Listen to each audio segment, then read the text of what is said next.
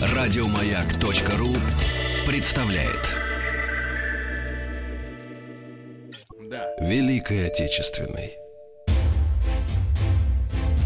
От мирных пашин, от заводов и фабрик, через линии фронтов и партизанские края они вели наш народ.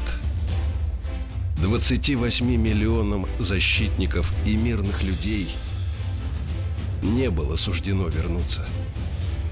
Они ушли, чтобы принести своей родине победу над самым лютым врагом в ее истории. Все для победы.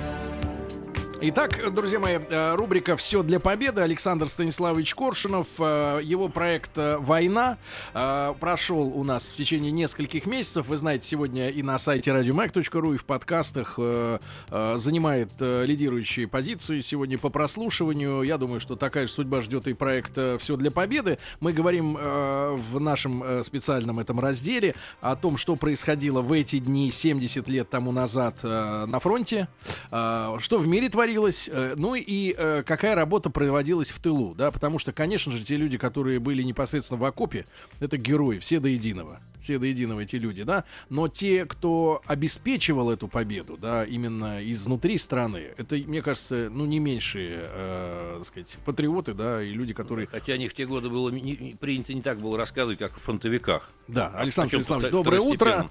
Доброе, доброе утро. утро. Итак, сегодня у нас 5 марта, да? Да, 5 марта, 45 1945 году это означало, что до победы, до 9 оставалось 65 дней. Ну и события на фронтах вот эту неделю, первых дней марта, э, были примерно таковые особо э, вот э, на центральном участке, ну, на главном направлении, скажем, не на центральном участке, на направлении Берлинском и Прибалтике. Там вот события развивались так, что можно назвать, условно говоря, такой некой вязкой борьбой. Наши войска были в районе Кёнигсберга, вели тяжелые бои, там, в общем, такая ситуация была, можно назвать, топтание, что ли. Вот как раз 1 числа, 1 марта, э, была попытка предпринята нашими войсками Второго Прибалтийского фронта э, ликвидировать вот, э, Курлянский котел, перешли в наступление. Но э, вот эти тяжелые вязкие бои, которые продлятся еще больше, там, примерно полторы недели, э, придут к тому, что наши будут вынуждены остановиться. Очень сильное было сопротивление. В Померании отдельные успехи. А, да, Польша. Э, да, по Поморье польское. Там сводки Совинформбюро тех дней перечисляют названия населенных пунктов, как правило, небольших, которые наши войска берут. Ну и а, вот главное направление, на, ну, условно говоря, Берлинском, на котором вот действовали армии Жукова, там тоже перечисляются населенные пункты, захвачены армия Катукова, э, танковая в составе этого фронта была введена прорыв. Ну, определенный такой оперативный успех был достигнут к этому моменту. Э, э, немцы очень крепко держались в районе Бреслау. Это нынешний Вроцлав, угу. западная Польша. Вот он там постоянно упоминается, так или иначе. То есть не каждодневно, но очень часто. И э, э, интересно, что вот о э, жестокости и трудности боев говорят тоже те же сводки Совинформбюро, в которых упоминается название пригородов или небольших поселков в районе Бреслау, или там захвачено столько-то кварталов. То есть шло такое медленное выгрызание. Немцы очень держались за Вроцлав, Бреславу, потому что ну, э, пропаганда даже одно время называла ключом к Берлину. Угу. Что это уже совсем недалеко. Вот. Но, э, конечно, главные события вот этой недели, они начнутся завтра, ну как завтра, 6 марта 45-го э, в Венгрии. Угу. Мы уже говорили, что немцы готовили там наступательную операцию, которая окажется по итогам войны последней крупной наступательной операции немецких войск, а танковых, это, можно сказать, финальные гастроли панцерваффе, танковых войск немцев, куда были привлечены вот эта вот наиболее мощная их группировка 6-я танковая армия СС во главе с Зепом Дитрихом и 6-я обычная армия, и где были сконцентрированы вот все, все же самое существенное, что было у немцев вот в этой сфере, в танковой. Это была первая и вторая танковая дивизия СС, Адольф Гитлер это первая, и угу. Райх, да, Райх вторая, Саш, а вот э, я не знаю, подводились ли такие итоги? Возможно, такой статистики-то и нет а, оценочной, да. Но в принципе вот э, ресурсов э, Третьего Рейха, именно энергетических, того же топлива, да, вот на, на весну 45 -го года, по факту у них насколько оставалось? Сколько у них моторы могли, грубо говоря, проработать? Дефицит еще? был страшенный. Вот, кстати, один из таких вот, ну, не, не секретов, конечно, а один из резонов почему вот Венгрия была важна и почему они э, цеплялись. цеплялись за нее и начали наступление под Балат, между там э, около Балатона. Дело в том, что вот э, Венгрия и даже кусочек Австрии это были по сути дела последние энергетические ресурсы. Румыния была уже потеряна окончательно. Угу. И вот э, э, Гудериан уже после войны в своих мемуарах отмечал, что э, вот большинство после выхода из строя, вот как раз по положению на, на, на это время, на март, что ввиду того, что большинство наших предприятий вышло из строя, и э, заводы по переработке горючего, по производству горюче-смазочных веществ, они оставались в основном в Австрии и в Венгрии, и маленькие месторождения. И, собственно, э, по нынешним меркам, по, по меркам войны и снабжения армии, это был, конечно, очень незначительный задел. задел. Но вот, например, в среднем в годы войны 680 э, тысяч тонн э, нефти вот Венгрия давала. Но это немного. Угу. Но в этих условиях э, для, для них это было как бы очень важным, поскольку уже это уже последняя точка вот этой ресурсной базы топливной. Угу. А, ну, ну вот на том, что у них оставалось просто на складах в, в еще не занятой нами время, нами территории, да, ну сколько им ездить бы на этих машинах оставалось времени?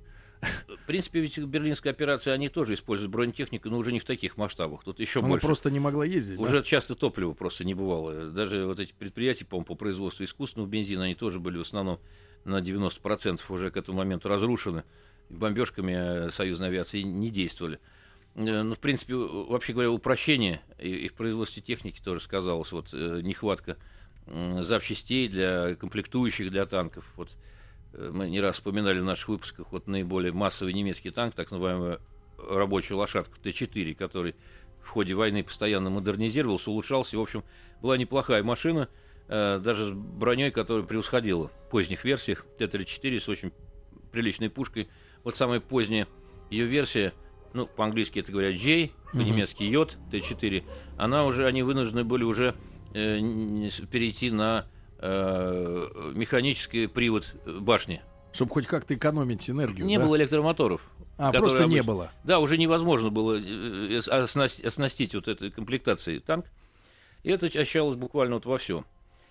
Э, ну и 6 числа немцы начали наступление под Балатоном. Бои очень были сложные, тяжелые. Наши, конечно, заранее вскрыли.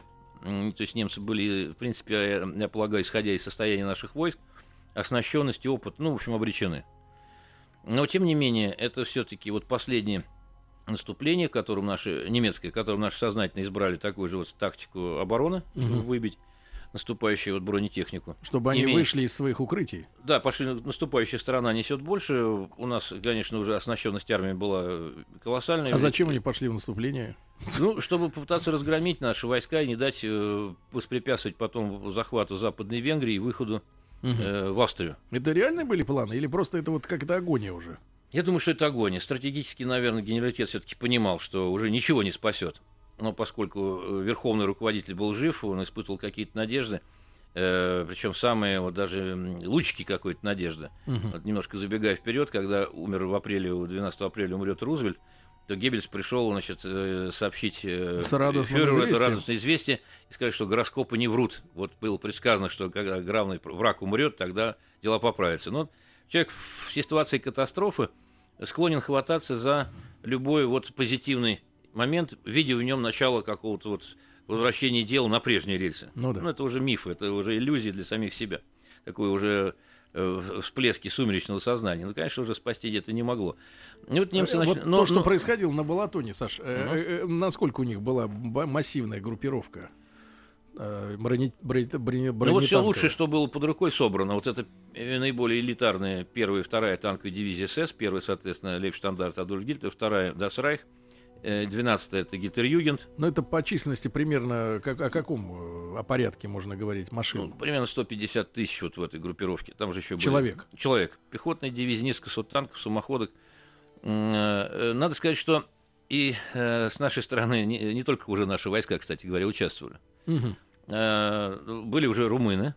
Угу. Ведь мы Пере... помним, помню, что перешили шеврон, да, что да? румыны перешли на сторону Советского Союза, когда еще в конце 44-го Э, во многом это способствовало выход наших войск Бухареста, что подтолкнуло развитие а событий. А какими они были воинами на нашей стороне? Настолько же, в принципе, эффективными, э, если можно об этом говорить, эффективности, ну, есть такая, как, как за Гитлера. Да, есть такая, значит, э, байка, что, значит, самые плохие армии это итальянская и румынская. Вот был даже такой анекдот, когда Но красивая умер, форма. умер итальянский маршал, не на том свете апостол Петр ему говорит, ну ты человек э, праведной жизни, честный, вот выбирай, куда ты хочешь, мы тебя в рай направим. Говорит, да не надо, мне рая, мне просто выполнить одну просьбу. Какую? Ну вот итальянскую армию всегда бьют, она отступает, несет поражение, над ней потешаются, анекдоты делают, за ней сочиняют. Ну, сделай так, чтобы этого не было. Хорошо, сказал апостол Петр, и так появилась румынская армия. Вот такой старый анекдот. Но, вообще говоря, это, я думаю, что во многом несправедливо, потому что э, румынские войска, да, конечно, они уступали немцам по боеспособности в ходе войны, и даже вот... Ну, а в чем? Вспомню, ну, по... Дух? По дух, э, профессионализм, оснащенность. Э, главным образом дух, органи... организационные возможности. Ну, есть как бы такие неизбывные качества национальной военной школы, но их уже там выше головы не прыгнешь. Э, да, ну, ну вместе с тем э, пехота себя неплохо румынская показывала, авиация, угу. летчики были довольно качественные, и немцы потом с этим столкнулись. Ведь э, наши там летчики еще в ходе войны на, за, по освобождению, боев по освобождению Украины в 44-м сталкивались с румынскими летчиками истребительного воздуха. И вот Проблемные по, были, да? По, судя по мемуарам, они показывали себя довольно крепкими пилотами. Э, вот, э, тем более, что у румынов была и своя э, авиационная небольшая промышленность, которая делала истребители, ну и оснащены мессершмиттами. Вот в основном усилия румынов, ну, я так понимаю, больше толку было от ее авиации, от румынской, которая уже на нашей стороне действовала. Угу. Вот, они действовали, кстати... И... На мессершмиттах летали? У них мессершмитты тоже были 109-е, но с румынскими такими желтовато-синими крестами угу. прямыми. И, собственно, истребитель Яр Э, серии ИАР. Угу. Э, ну, не, неплохие самолеты, но которые, в принципе, Мессершмитт уступали. И у них было значительное количество пикировщиков немецких, Юнкерс угу. 87 лаптежники. А в армии, вот когда было принято командованием, да, румынским, перейти на сторону Советского Союза, были какие-то эксцессы из серии там э, э нежелания подчиняться этому приказу? Ну, эксцессов... Перебежка, например, на самолете к немцам, я не знаю. Ну, таких случаев... Или они не так быстро все Нет, таких случаев я не знаю, но эксцессы были какие. Там, конечно, когда советская армия уже была на территории Румынии, по сути, военная машина разваливалась, то э, румыны, многие вот обыкновенные солдаты линейных войск, ну, они думали, что на этом военное мучение закончится. Но нет, нет пришлось дальше. воевать против вчерашних своих союзников. А у них были э, проблемы этнического свойства с немцами? Ну, в принципе, такого бытового характера. Как немцы относились к румынам? На фронте были. Вообще немцы относились э, с презрением очень часто к вот, своим союзникам к итальянцам, э, тут особенно во время кампании 42 года, когда немцы шли на Сталинград, напомню, что вот в составе этой армии Паулюс VI, угу. печально известный, который потом погибнет в Сталинграде, там э, вот национальных формирований румын, итальянцев и венгров было чуть больше, чем, собственно, немецких войск. Угу. Но поскольку немцы понимали, что их боеспособности и эффективность действий ниже, они их э, на второстепенных участках использовали. В основном все uh-huh. основная тяжесть боев еще в наступательный период Сталинград пришлась на немцев. А когда наши войска уже начнут 19 ноября 42-го контрнаступления по Сталинградам, и, который окончится котлом и поражением немцев уже в начале февраля 43-го, uh-huh. то удары-то были нанесены как, как раз по, по, союзникам. по союзникам, как по наиболее слабому звену. Э, ну, тем более, все-таки они, итальянцы и румыны, можно сказать, южане, в условиях холода им ну, тяжелее. Саша, а забегая немножко вперед, так вот, по итогам войны румыны в итоге остались как? Победителями в каком статусе? Фашизма или... Э, тут интересно, сначала против, потом за нас, да, там как бы такая немножко ерзают на стуле, да? Вот, ну, да, получается, что наши бывшие братья по Варшавскому договору, у многих, вот, э, так сказать, ручки-то не совсем чистые, вот, румыны в том числе, но Э, вот этот поворот, э, когда еще не, не дожидаясь э, прямого входа в Бухарест там, советских войск, Антонеску был по распоряжению короля Михая арестован, вроде как сами сделали. Угу. Вот, но это, этот жест это был оценен потом советским руководством, Михай был награжден высшим орденом Победы Но вот. королевство отняли. Ну да, уже потихонечку на месте королевства проклюнулась и родилась страна так называемой народной демократии. Но эм, э, это дало основание румынам считать, что ну, уже времена Чаушеску что вступление Румынии в войну было очень важным фактором, который, угу. от которого, возможно, и победа зависит. Насколько мы э, застряли вот на Балатоне? На Балатоне там несколько недель будут длиться бои, вот пока вот 6 марта это начнется, то есть завтра. И вот на первом этапе немцы все-таки вгрызались в оборону, потому что большая концентрация вот, усилий была на узких участках. Вот по 70-80 танков, самоходок на километр фронта. На километр? Да, немцы они просто пробивали. Плечо к плечу. Причем, да, ну там если 70 на километр, это, условно говоря, сколько получается? 15 метров там на дистанция на между машиной или самоходом. Очень плотно. Плотно. Промахнуться невозможно. Э, да. И, и, кстати, еще под, на нашей стороне участвовали и югославские формирования. Угу. Потому что ну, югославы имели опыт войны партизанской, была армия Тита создана. Да. Это ребята были посерьезнее. Друзья мои, Александр Станиславович Коршунов в специальном проекте «Все для победы» сегодня в прямом эфире для вас на сайте радиомаяк.ру, в подкастах, в iTunes. Слушайте, когда вам удобно. После новостей мы вернемся. Дороги Великой Отечественной От мирных пашин, от заводов и фабрик, через линии фронтов и партизанские края – они вели наш народ. 28 миллионам защитников и мирных людей не было суждено вернуться. Они ушли, чтобы принести своей родине победу над самым лютым врагом в ее истории. Все для победы. Друзья мои, итак, наш э, специальный проект «Все для победы». Александр Станиславович Коршунов, э, э, автор и ведущий это, этой темы в продолжение нашей рубрики «Война». И вот мы говорим в начале каждой нашей программы еженедельно о том, что происходило на фронте. Начало последних сражений под Балатоном, да, в Венгрии. Завтра это начнется. начнется. Да, 70 лет тому назад. Да, да, ну вот мы говорили сейчас перед паузой о румынах. Да, 15, вот. 15 метров между танками у немцев, да, они пошли вперед. Да, пошли и вперед, начали медленно вдавливать. Это последние эпизоды, когда наша армия в ходе войны, так, в общем, отступила немного в итоге. Ну вот о румынах. Э, наиболее эффективным сегментом их мощи все-таки была авиация. Вот эти пикировщики, Юнкерс-87.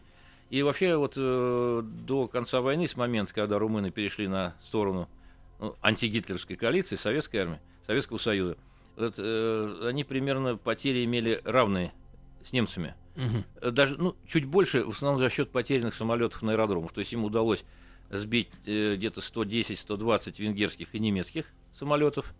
Э, и потеряли они, по-моему, где-то вот 150-160, но в основном вот это вот э, превышение за счет на пораженных. Парковке. Да, а так можно считать, что паритетные потери. Ну, правда, у немцев к концу войны уровень летчиков снизился. Угу. Вот, может выбиты быть, эти... были асы, Выбиты, да? конечно. Э, и болгары еще участвовали э, на стороне нашей армии в событиях, в боях в Венгрии. И болгары? Болгары, которые сидели при нем, будучи союзниками немцев, они прямых боевых действий не вели, а здесь как бы вспомнили о славянском братстве, о славных э, Ошиб... временах ошибки. 19 века, ошибки о войне. Ну, в общем, болгарская армия, она не имела боевого опыта, поэтому наши пытались... Ну, она же в 40-х не вела там боевых действий э, серьезных. И наши трени- военные тренировали болгарских командиров, сборы проводились для командиров полков, угу. батальонов. Вот, ну, в общем, я думаю, что в этой системе, наверное, югославы были наиболее боевыми ребятами. А, ну и э, вот возвращаясь теперь к нашим тыловым делам, мы вспоминали в прошлый раз э, ГКО, вот эта система управления, которая была создана. Ну и вот до сих пор, вот вспоминая мысленно вот эти времена э, начала войны, все-таки удивляет вот это вот решение, которое было принято, оказавшееся очень прозорливым, правильным о переводе, переносе промышленности э, нашей на восток. Хотя э, многие еще районы, даже казалось, что, может быть, немцы до них не дойдут. Но вот это вот решение на всякий случай, оно оказалось очень в точку, не знаю, тут Господь помог, ну, как бы то ни было, это действительно решение было стратегическое. Саша, перед войной насколько сильна была концентрация производств именно в западной части страны? Ну, в принципе, вот вся европейская часть, в основном, э, вот индустриализация э, советская, которая началась в конце 20-х и завершилась в первой половине 30-х, ну, можно сказать, окончательно, наверное, там, в 1934 году полностью, хотя ядро было создано раньше. Угу. Это в основном европейская часть, там, до Урала. И, конечно, это была довольно современная индустрия, надо сказать, что ну, в советское время в хрониках упоминалось это как подвиг советского народа, она прославлялась, романтизировалась. Были, ну, были, конечно, стройки и на Дальнем Востоке, там, Комсомольск на море, но в основном это европейская часть. И это э, подсознательно воспринималось как наши собственные усилия и все, и больше никаких. Ну, немножко вспоминали участие некоторых иностранных инженеров. Хотя, в принципе, э, эта промышленность была создана благодаря, конечно, э, американским ноу-хау и технологиям. Угу. Ведь в стране после гражданской войны, революции, разрухи, Разруха. когда старая промышленность была, по сути, уничтожена, лежала в руинах, не было необходимого количества кадров. Даже если вы имеете э, в душе сверхэнтузиазм, Людей то нет. тачками и лопатами вы индустрию не ну, создадите. конечно, разогнали такое количество инженеров. И, и э, вот э, роль э, Запада, особенно США, она, конечно, решающая в индустриализации, потому что были привлечены вот эти вот технологии современные, американские, ноу-хау. Э, ну, ну, работали американцы, конечно, были и европейцы, э, ну, немцы, э, там Siemens, э, потом еще некоторые немецкие фирмы работали – вот, например, в Москве, если говорить о немцах, работало, появилось потом Центральное бюро тяжелого машиностроения, оно называлось. Но, по, по сути, оно было филиалом немецкой фирмы Демаг.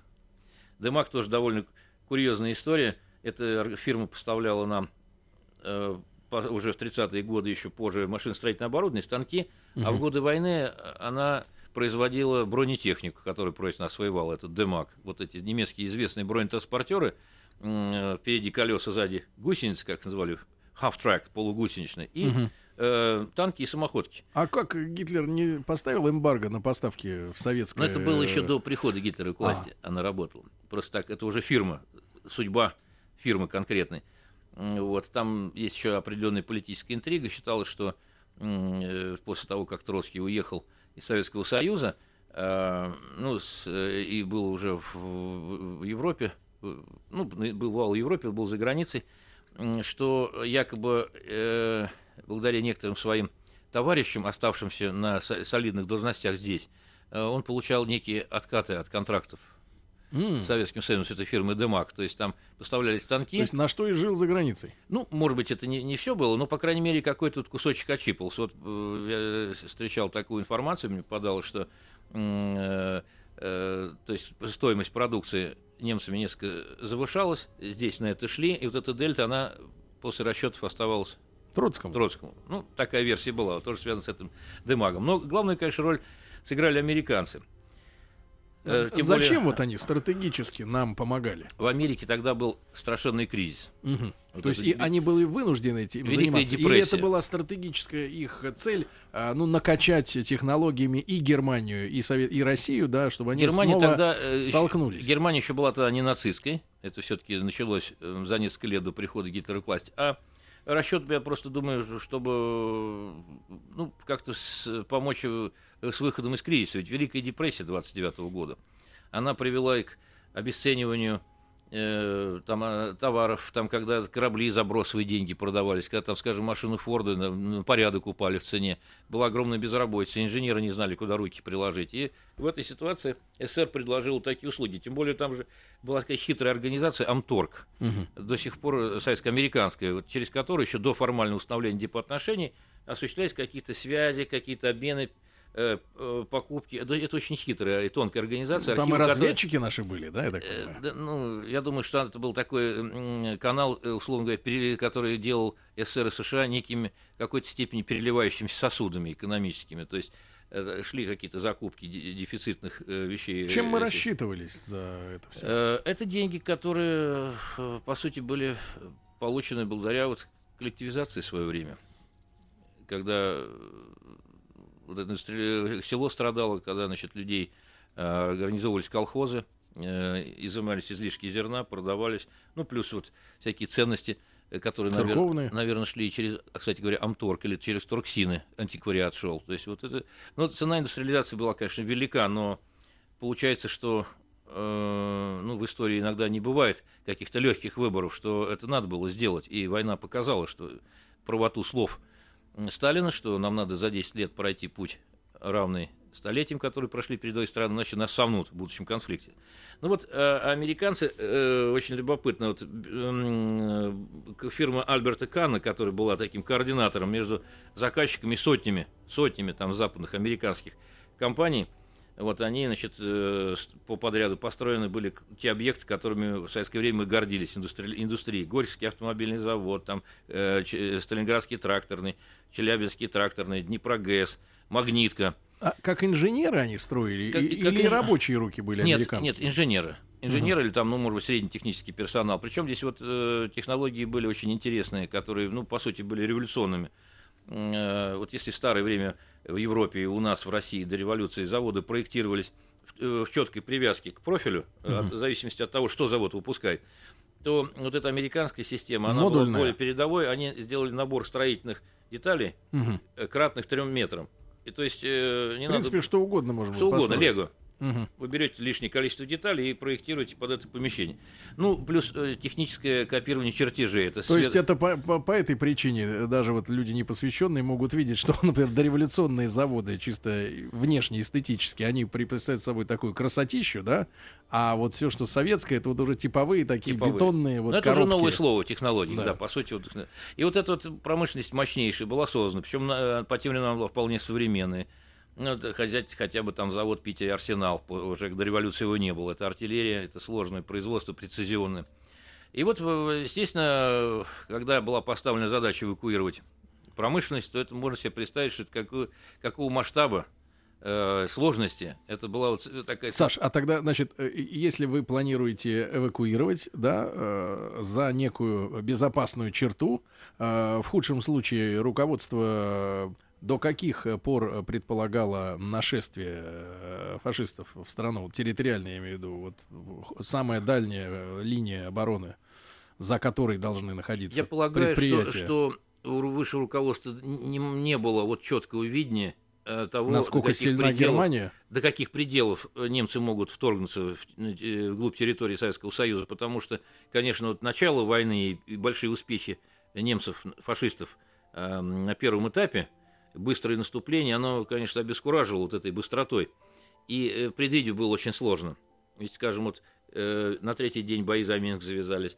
Э, там по прошествии полутора месяцев бои за Смоленск. Смоленск это 380 километров от Москвы. То есть с головокружительной быстротой развивались события. И предвидеть было крайне трудно. Но, э, тем не менее, вот были, было принято решение даже вот летом уже эвакуировать, например, предприятия, которые вообще говоря, даже трудно было представить, что немцы туда доберутся. Например, Мари... Мариупольский сталелитейный завод угу. на Азовском море. Там, от, от границы э, там огромное расстояние. Он, конечно, имел огромное, большое значение. Э, проставлял и броневую сталь, и для, значит, э, в том числе корабельную. Был такой амбициозный проект сталинский, ну, одобренный им до войны, о создании целой серии линкоров угу. такого мирового класса, типа Советский Союз. Вот как раз на Николаевских верхах они должны были строиться даже, по-моему, несколько кораблей было заложено. Вот, ну, а э, говоря, вспоминаю вот, Госкомитет обороны, ГКО, там э, был создан отдельное такое подразделение, совет по эвакуации, который э, непосредственно должен был вот эту работу координировать и, и ею руководить. Ну, был назначен Николай Михайлович Шверник руководителем этого комитета. Э, довольно интересный такой человек. Он э, ну, работал на, на уровне наркома до войны, ну, выходец из такой довольно простой семьи. Э, интересно, тоже такая деталь любопытная, но она уже не относится как раз к руководству эвакуации, а такая личная. Э, в 40, по-моему, третьем году, а жена Шверника, она была медиком, угу. в госпиталь привезли с фронта девушку, ей было, по-моему, 20 лет или около того, Зиба Ганиева, азербайджанка. Она была снайпером московской коммунистической дивизии, так называемой. И девушка-то боевая, она э, за войну, ее личный счет составил 129 фашистов. Угу. И вот она получила тяжелое ранение, была в этой больнице, и жена Шверника ее выхаживала. Очень у нее было тяжелое ранение, и это э, привело к тому, что на лечение ушло 11 месяцев. Александр Коршунов, дорогие друзья, в специальном проекте «Все для победы» на «Маяке». Дороги Великой Отечественной От мирных пашин От заводов и фабрик, через линии фронтов и партизанские края, они вели наш народ. 28 миллионам защитников и мирных людей не было суждено вернуться. Они ушли, чтобы принести своей родине победу над самым лютым врагом в ее истории. Все для победы.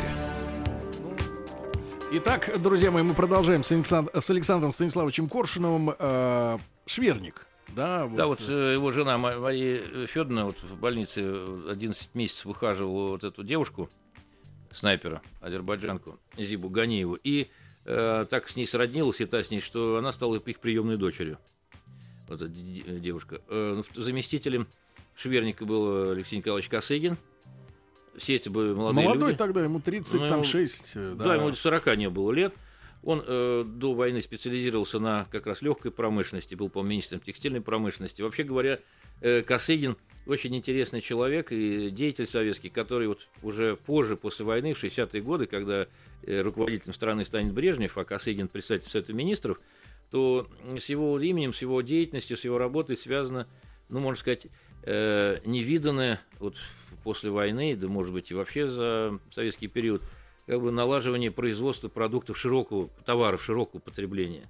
Да. Вот Косыгин он был вот, э, сроднился с этой идеей, что дать народу как бы вот улучшение качества жизни. И как раз вот в роли представителя. Ну, он и, и налаживал связи между предприятиями денежные, да, без, э, я так понимаю, без непосредственного тупого регулирования с самого верха, да, да ну, какая-то самостоятельность. Реформы Косыгина. Но это будет уже да, там да, спустя 20 чем-то лет после войны, а вот э, в этот момент ГКО он был одним из замов Шверника вот по этой группе эвакуационной. И, собственно, вот э, он возглавлял специальную группу инспекторов.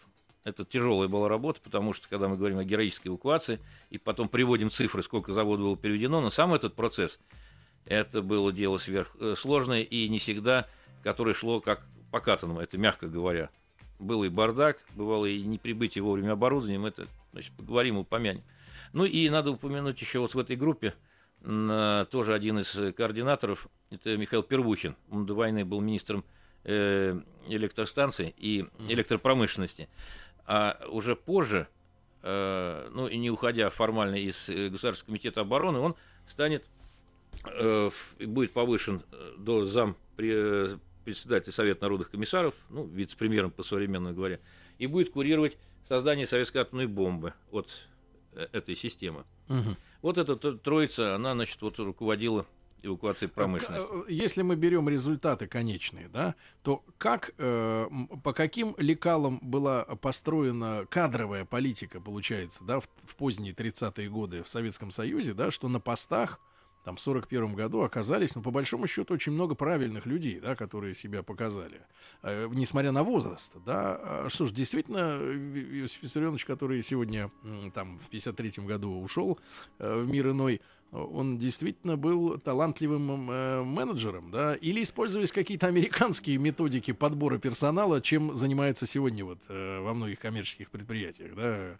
э, HR и все так далее, так далее. Как вот удалось так людей вывести наверх э, талантливых? Э, за основу бралась вот эта кадровая политика, когда кадр решает все. Собственно, она, видимо, актуальна на все времена и для любой системы управления, любой э, социально-политической системы обращалось внимание, конечно, прежде всего на э, профессиональный и житейский опыт человека. Как правило, это были люди, вот, вот эти вот генералы промышленности или отраслей, которые перед войной выдвинулись, и которым часто было э, еще не только что 40 не было, а чуть за 30. Как правило, они имели за плечами уже большой опыт рабочий на каких-то предприятиях, каких-то сферах, Э, промышленный и потом э, учебу. И а потом... Что вот за система-то, вот вытягивание людей наверх э, с рабочей должности? Как разглядеть в человеке, который сейчас классно точит болванку, что он может э, управлять, да, потом?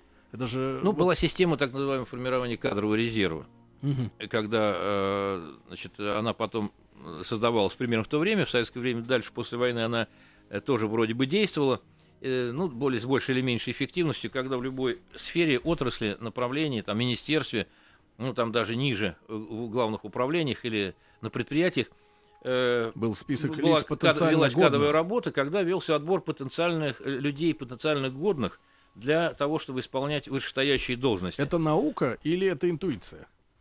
Ну, я думаю, что это какой-то здравый смысл, тем более, что, наверное, что-то осталось еще от э, старого царского времени, когда какое-то количество инженеров старой школы, э, так же, как, если говорить об армии и военных прежних лет, тоже э, были удел после 18 года. Ну, на- наверное, вот это все в сочетании и дало такой подобный эффект. Мгм. И вот эвакуация да, предприятий. Ведь мало того, что надо их, э, э, грубо, грубо говоря, э, погрузить, да, достать где-то эти вагоны, э, когда такой хаос и такая, такой стресс, да, такой страх перед тем, что происходит. Но ведь надо еще определить, какие нужны. Да, то куда там- вести. Куда вести? Потом демонтаж любого предприятия, даже среднего масштаба, это огромная морока. Представляете, вот э, там даже один цех крупный какой-нибудь демонтировать. Да, Это- извини, что там говорить? Люди наши, я думаю, что не раз переезжали. Да, Вот вы- да, переезд вот- квартиры, во что это Да, оборачивается? даже да? переезд квартиры вы теряете при перемещении после ремонта какие-то вещи, которые куда-то переложили. Э, А тут завод перевести. И давайте, Саша, обнародовываем цифры. Ведь более полутора тысяч, да? Более полутора тысяч принципиально важных предприятий было переведено. За какой срок вот получается? Ну, э, в в основном это завершилось там в течение 41 года, до конца. За полгода. Даже меньше, э, в основе своей. Ну, это, конечно, было время критического падения производственных мощностей, особенно там в химии, цветных металлах. И в общем зачете считается, что там в два с чем-то раза упало э, общий выпуск э, продукции в СССР. Ну и тем более тогда контраст на фоне производства, который был в Третьем Рейхе, э, мы, по-моему, четыре раза уступали. Но э, представьте себе, а для того, чтобы эвакуировать один из крупных заводов, вот Запорожсталь, там нужно было несколько десятков тысяч вагонов. Э, Десятков тысяч. Да, десятков тысяч вагонов. Э, Народный комиссариат путей сообщения установил норматив, что вот э, понятно, что любое системное решение, оно должно иметь какие-то критерии под собой. Вот мы ведем расчеты, иначе трудно что-то организованно делать. Э, Что вот эшелоны с таким оборудованием должны иметь среднесуточный путь 400 километров В сутки. в сутки. А, эшелон, конкретно эшелон. На практике это, конечно, бывало намного меньше. Бывало там и 200. Иногда и по 100. Э, Бывали э, случаи, когда... Потому что пробки. потому Пробки что таких эшелонов э, не один, не два, а тысячи. Добавить, добавьте к этому сложности со снабжением людей в дорогу, в дороге. Э, Персонал тоже эвакуировался. Тем более холодный вот сезон уже наступил осенью, эвакуация Ну да. продолжалась. Э, Бывали случаи, когда не все работники доезжали до места. Кто-то там бывали случаи, когда и разбегались или не, не, Серьезно? не выезжали, да. Ну, Или терялись там где-то в пути. В тяжелых условиях. Были проблемы уже с э, укоренением работников на месте. Есть Потому что- участок. Да, потому что система требует, Стенка, телевизор. требует, грубо говоря, переместить производство из точки А в точку Б и развернуть ее на месте. Но ведь она за этим люди. Они должны есть, э, пить, отдыхать и жить где-то. Значит, проблема была очень большая с жильем на местах. Э, э, Эвакуация э, московской промышленности началась позже, но она и не была такой масштабной, как вот эти крупные объекты советской индустрии. Там где-то уже в- октябре была дана команда перемещаться. Э, В основном концентрация про- промышленности велась вот по таким точкам. Свердловка, ну, Екатеринбург, э, Молотов, Пермь, Пермь. до Молотов до 57 года, с 40 Пермь. по 57 Да. Саш, Пермь. мы обязательно продолжим через неделю. Дорогие друзья, специальный проект Александра Коршунова «Все для победы». А если не успели послушать или пропустили предыдущие серии, ищите на сайте радиомаяк.ру и в подкастах. Ну а в следующем часе у нас «Русский мир». Еще больше подкастов на радиомаяк.ру.